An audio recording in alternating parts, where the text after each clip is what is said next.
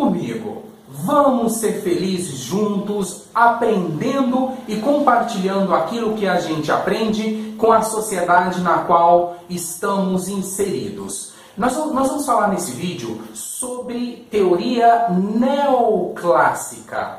Preste atenção, não confunda. No vídeo anterior, nós falamos sobre a teoria clássica, ok? Nós vamos até que ter que explicar um pouquinho da teoria anterior para poder entendermos essa segunda teoria, né? Se a teoria neoclássica é a segunda, né? A primeira foi a teoria clássica. Antes disso, não existia uma teoria geral do delito, uma teoria geral do crime, ok? Só a partir desse momento, início do século XX, que o jurista alemão Franz von Liszt, ele analisando ali aquela questão do positivismo científico, influenciou esses juristas alemães e, e, e, e Franz von Liszt ele começa também a analisar o crime, o delito, como sendo um objeto de uma disciplina, né? Ou seja, ele começa a fazer que nem as outras ciências, analisar os seus objetos de estudo por partes. Então, ele, o que ele faz? Ele pega ali o crime e divide em duas partes. Inicialmente, ainda não estamos falando da teoria clássica, ok? Olha só, ele divide em ação danosa, que seria a antijuridicidade, né? E a outra parte seria a culpabilidade, que subdividia-se no dolo ou a culpa. Ou seja, ele trouxe um elemento novo, dolo ou a culpa, a culpabilidade. E o que isso, na prática, é, é, é é, é, beneficiou assim para ser considerada é, uma evolução do direito penal. Quando ele, é, Franz von Liszt, ele traz o dolo ou a culpa, ele automaticamente afasta a responsabilidade penal objetiva. Por quê? Agora, para o agente ser responsabilizado, teria dois elementos a serem observados: o dolo ou a culpa. Pelo contrário, não há o que se falar em é, responsabilidade penal do agente, ok? Então, isso foi a contribuição que é, é, Franz von Liszt trouxe para o direito penal. Grande contribuição. Só que não para por aí, não. Aí aparece nessa história um outro jurista, também alemão, né? Ernst von Belling, e fala assim: oh, essa teoria é boa, isso é algo bacana. Só que eu quero acrescentar algo aí. E o que, que ele acrescentou? Ele pegou ali a antijuridicidade e a culpabilidade, só que da antijuridicidade ele tirou o fato típico. Ou seja, a, o fato típico para ir ao encontro do princípio da legalidade. Então, para os clássicos, é, o conceito né, analíticos é, de crime ficou sendo fato típico ilícito ou antijurídico, você que vai escolher. E culpabilidade, fato típico, ilícito e culpável. A corrente tripartida, que a gente já viu em outros vídeos. Então, pessoas, vamos lá. Eu não falei ainda da teoria neoclássica, eu só falei da primeira teoria, que é a clássica. Agora eu vou falar da teoria neoclássica ou sistema neoclássico. Na descrição desse vídeo eu vou colocar outros nomes que a, o sistema neoclássico ou a teoria neoclássico também é, é, são conhecidos, ok? Então vamos lá. É, depois desses dois juristas né, é, da Alemanha ter feito essa evolução, criado a primeira teoria é, geral do delito do crime, porque até então não existia outra, é, vem um outro alemão, professor de direito penal, é, alguns pronunciam como Reinhard Frank, outros Reard Frank. Eu já vi professores pronunciando dos, dos dois modos. É, você vai escolher um, mas eu vou colocar o nome dele aqui para se cair na prova você já se ligar. Esse Reinhard Frank, ele fala assim, ó, essa teoria é boa, eu reconheço, mas nós temos que ver que ela não responde a alguns pontos. Tem algumas lacunas aí que precisam é, ser preenchidas e ele tentou preencher essas lacunas. Algumas ele, consegui, ele conseguiu, Reinhard Frank, e outra não. Quando ele faz isso, ele cria uma nova teoria. Mas na verdade ele não criou uma nova teoria. Ele pegou aquela teoria existente e trouxe outros elementos. Mas esses outros elementos apenas no campo da culpabilidade. Pessoas, só para vocês entenderem, vocês têm que entender bem. Se você não assistiu o vídeo anterior que fala da teoria clássica, eu convido você a assistir esse vídeo para depois assistir o da teoria neoclássica, porque é uma, uma sequência.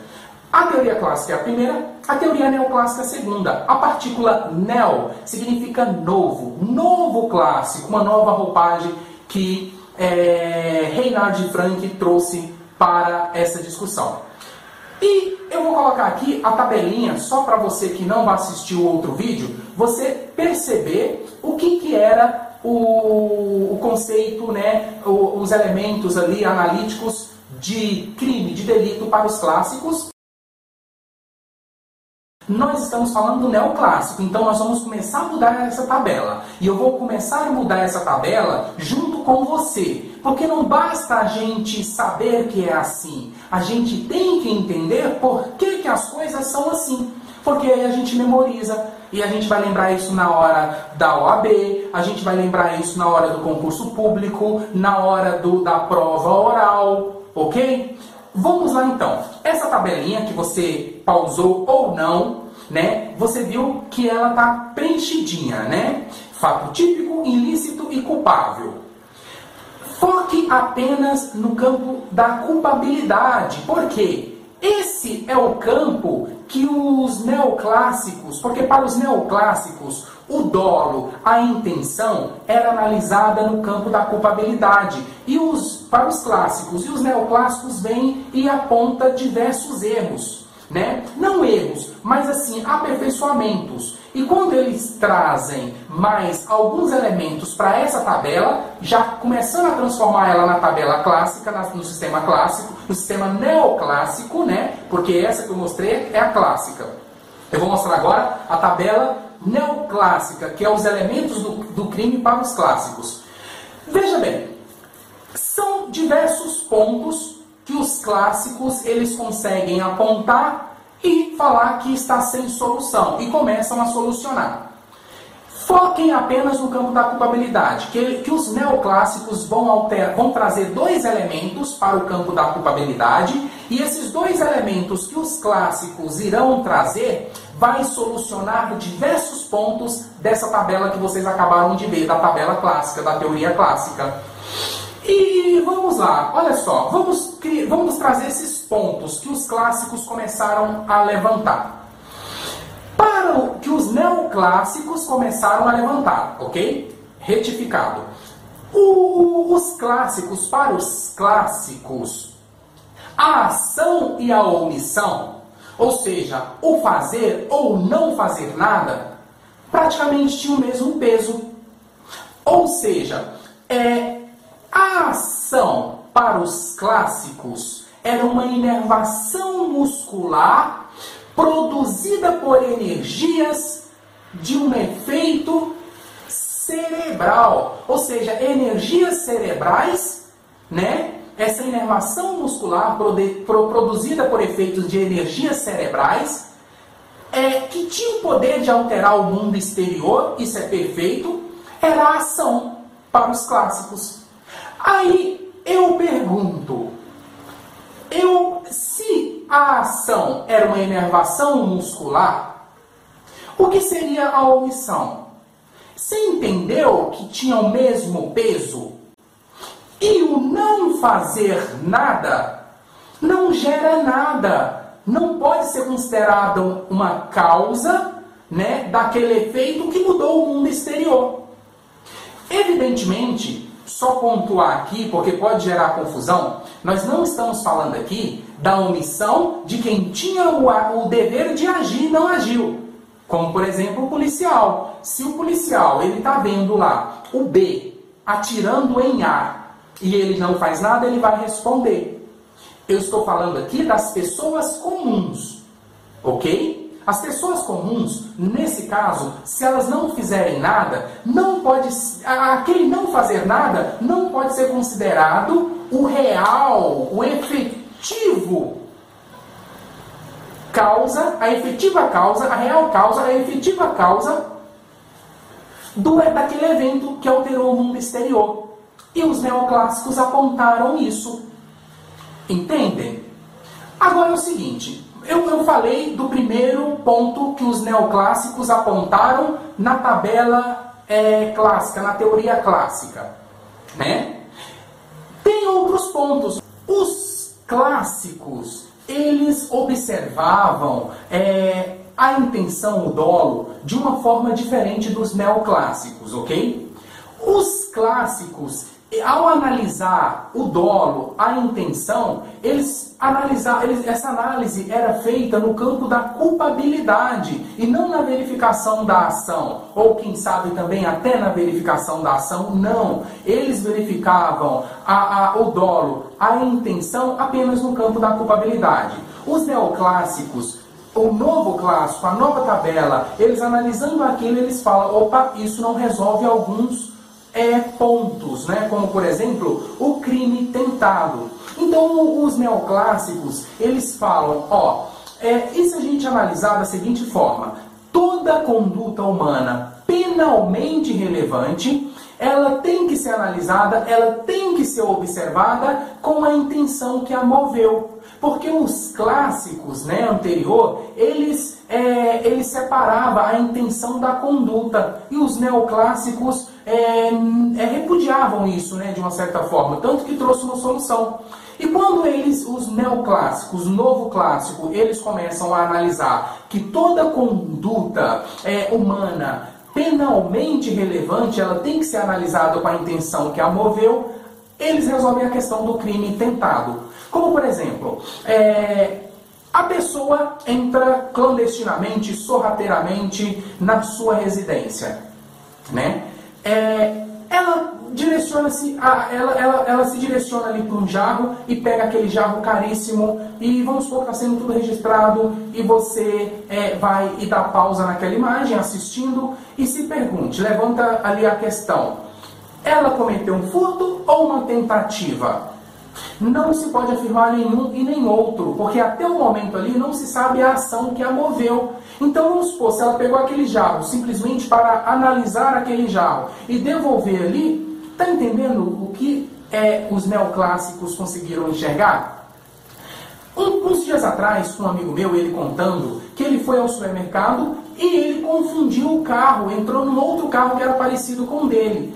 E o dono pegou ele ali dentro do carro. Ou seja, naquele momento ali, o dono olhando aquilo, uma pessoa, você olha uma pessoa dentro do seu carro, você fala, a pessoa está furtando o carro. Não, tem que analisar a intenção que a moveu. Outros pontos que a teoria neoclássica é, alterou da teoria clássica, ou seja, os neoclássicos, como já vimos, eles pegaram a tabela clássica e começaram a ver alguns pontos que estavam meio obscuros, né? faltava ali um aclaramento, faltava é, ser resolvidos. Já falamos sobre o crime tentado e agora nós vamos falar sobre dois pontos que eles conseguiram resolver. Já adianto para você. É, um é a desobediência hierárquica e o outro é a coação moral irresistível. A tabela clássica anterior não resolvia e os neoclássicos resolveram. Imagine, é, a pessoa pega uma arma, coloca na cabeça de outra um chaveiro e fala: chaveiro, abre a porta daquele apartamento porque eu vou levar é, é, clandestinamente ali, sorrateiramente, todos os bens que estiverem dentro daquele apartamento. O chaveiro, não, não vou fazer isso, não. Se você não fazer, eu te mato. O chaveiro faz. Ou seja, qualquer pessoa que estiver no lugar do chaveiro, estivesse no lugar do chaveiro, faria é o que foi pedido. Não se pode esperar uma conduta diversa de outra pessoa. Nesse caso, todo mundo vai fazer isso. Então, Reinhard Frank, ele percebeu isso e falou: nós temos que mudar, porque nós já, já é, vimos anteriormente que os clássicos, eles analisavam o dolo, a intenção do agente apenas no campo da culpabilidade. Isso é um ponto que vai ajudar a gente a lembrar que a tabela neoclássica ela é a mesma coisa da tabela clássica, só altera o campo da culpabilidade, ok? Então, o que, que os neoclássicos mudaram? O, os neoclássicos trouxeram a a figura da exigibilidade da conduta diversa. Antes só tinha só dolo ou culpa no campo da culpabilidade. Agora passou a ter dolo, culpa e exigibilidade de conduta diversa. E não para por aí não. É, os neoclássicos também trouxeram uma outra figura, uma figura que na verdade já existia, a figura da imputabilidade, porque nós já vimos no vídeo anterior sobre o sistema clássico que a imputabilidade era um pressuposto da culpabilidade, ok? E o que, que eles fazem, os neoclássicos? Eles tiram a imputabilidade desse papel de pressuposto e coloca ela como um, um elemento constitutivo também é, do campo da culpabilidade. Então, o campo da culpabilidade para os neoclássicos passa a ser imputabilidade, dolo ou culpa e exigibilidade de conduta diversa. Tá vendo que a tabelinha, ó, a tabela clássica era fato típico, ilícito e culpabilidade, correto? O fato típico era conduta, resultado, nexo causal e tipicidade. A ilicitude, ela sempre estará presente, a não ser que estejamos diante de uma das excludentes da ilicitude, excludentes da antijuridicidade, que seria legítima defesa, estado de necessidade, estrito cumprimento do dever legal, exercício regulado do direito. Beleza, só basta focar que a ilicitude sempre estará presente, a não ser que estejamos diante de uma das excludentes da antijuridicidade. Excludentes da antijuridicidade nós vamos ver mais para frente, não se preocupem. E o outro campo que é a culpabilidade, fato típico, ilícito e culpável. A culpabilidade, que só, só tem o dolo a culpa. Na tabela clássica, vem os clássicos, mantém a mesma tabela, só que acrescenta imputabilidade, o dolo a culpa já existia, e a exigibilidade de conduta diversa. Essa é a tabela clássica e essa outra é a tabela neoclássica. Nós vamos ver no próximo vídeo a tabela finalista, o sistema finalista, ok? A teoria finalista. Nós vamos ver no próximo vídeo. Se você gostou, não esqueça de curtir, compartilhar é, é, com os amigos né, a ideia sobre o curso gratuito de Direito Penal começando do zero. Você também pode sugerir é, é ideias, críticas também, porque as críticas que nos fazem é, é, crescer né, que nos faz crescer. Tanto que é que, se você for ver as teorias, elas só evoluíram porque uma foi criticando a outra e a outra foi melhorando. Eu sou do tipo que eu aceito crítica, gosto das críticas, porque sem crítica pode ficar aquela coisa a gente achando que está agradando, quando na verdade é, não está agradando. Mas o que for em relação ao canal, em relação ao conteúdo, a forma didática, é, alguma observação, alguma retificação, Fiquem à vontade. Até o próximo vídeo, pessoal.